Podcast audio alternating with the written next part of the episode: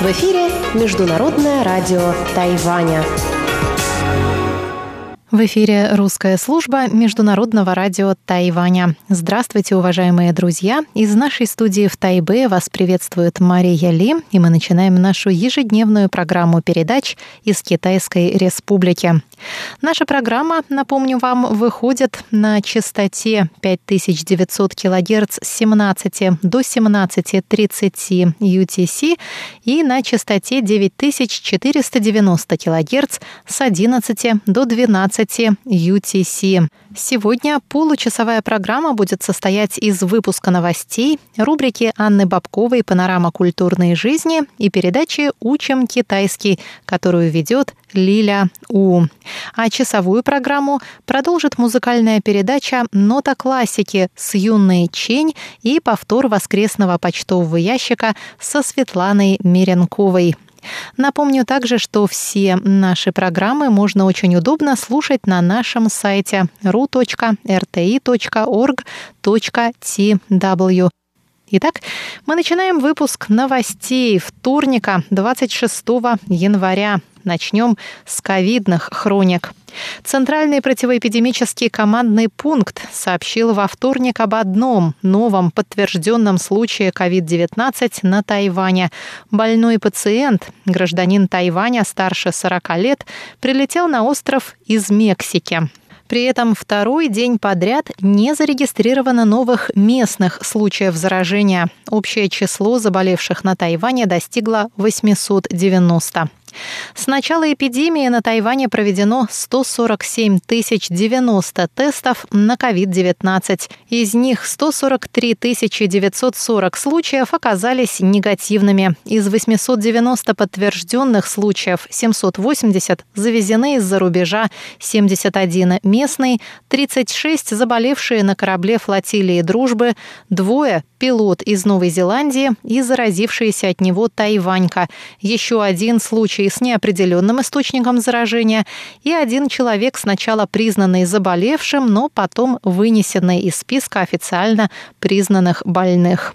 797 человек уже прошли карантин, 86 находятся на лечении в тайваньских больницах. В понедельник тайваньские СМИ сообщили о штрафе в миллион новых тайваньских долларов, это 35 700 долларов США, который придется заплатить бизнесмену из Тайджуна за семикратное нарушение карантина в течение трех дней.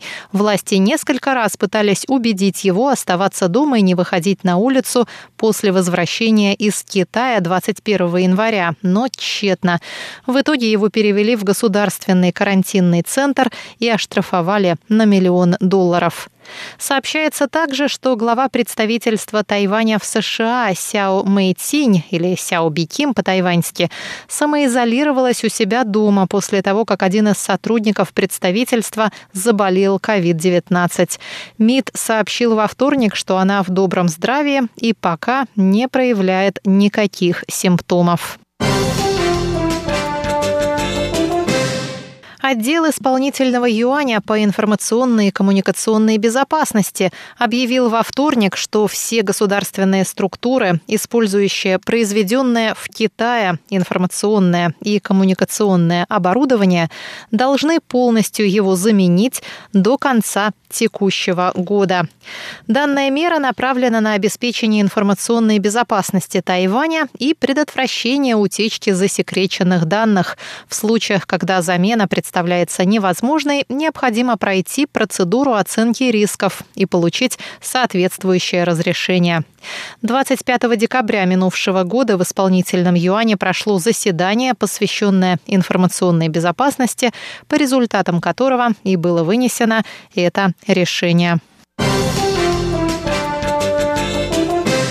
Две трети опрошенных тайваньцев выступили против решения правительства допустить американскую свинину на тайваньский рынок. Американское мясо содержит остатки рактопамина, вещества, которые в США добавляют в корм скоту для снижения жирности мяса. Многие считают его вредным для здоровья, несмотря на то, что международные стандарты допускают минимальные дозы рактопамина в мясе. 54% опрошенных заявили, что ждут референдума по вопросу импорта американского мяса, с инициативой которого выступила оппозиционная партия Гаминдан. Партия собрала уже 240 тысяч из 300 тысяч необходимых для проведения референдума подписей. Глава Тайваньского фонда общественного мнения Йоу Ин Лу сказал по поводу результатов опроса.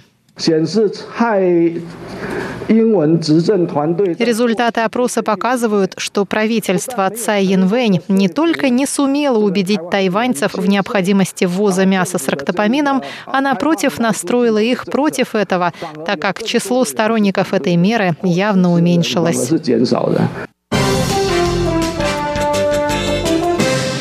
71,2% тайваньских трудящихся довольны своей работой, и лишь 3,7% выразили недовольство ею.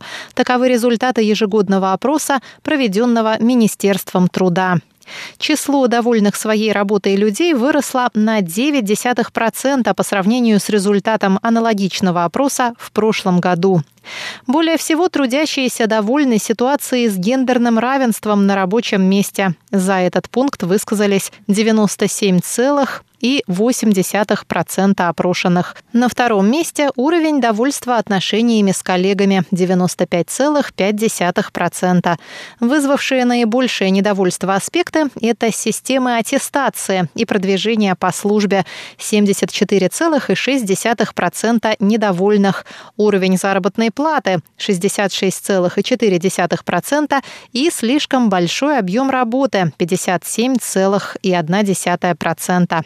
По результатам опроса 43,8% тайваньских трудящихся работали в течение года сверхурочно. Это на 2,5% меньше, чем годом ранее. В среднем тайваньцы перерабатывали около 15 часов в месяц, на один час меньше, чем в предыдущем году.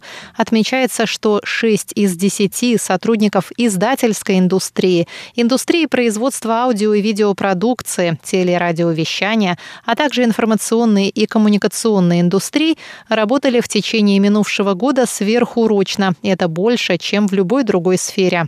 Результаты опроса также показали, что около 88% тайваньских сотрудников хотят проводить на работе по 8 часов в день и по 40 часов в неделю. 11% мечтают работать меньше, а 7,5% хотят увеличить нагрузку ради более высоких заработков. Новости вторника для вас подготовила и провела